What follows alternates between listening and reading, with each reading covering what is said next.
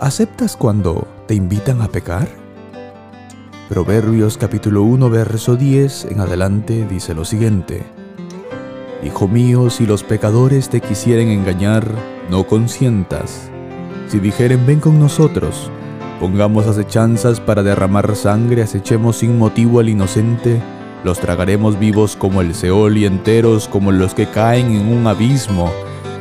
Hallaremos riquezas de toda clase, Llenaremos nuestras casas de despojos, echa tu suerte entre nosotros, tengamos todos una bolsa.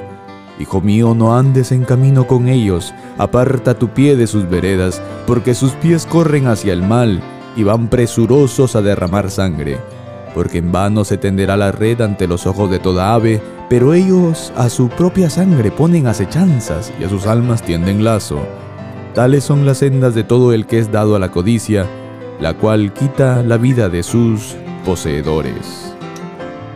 ¿Aceptas cuando te invitan a pecar?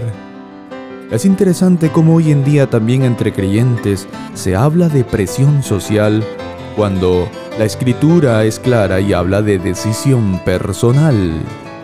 Muchas serán las invitaciones e insinuaciones a pecar, Vendrán del centro de estudios, del centro de trabajo, de compañeros, de amistades, de familiares, hasta de conocidos.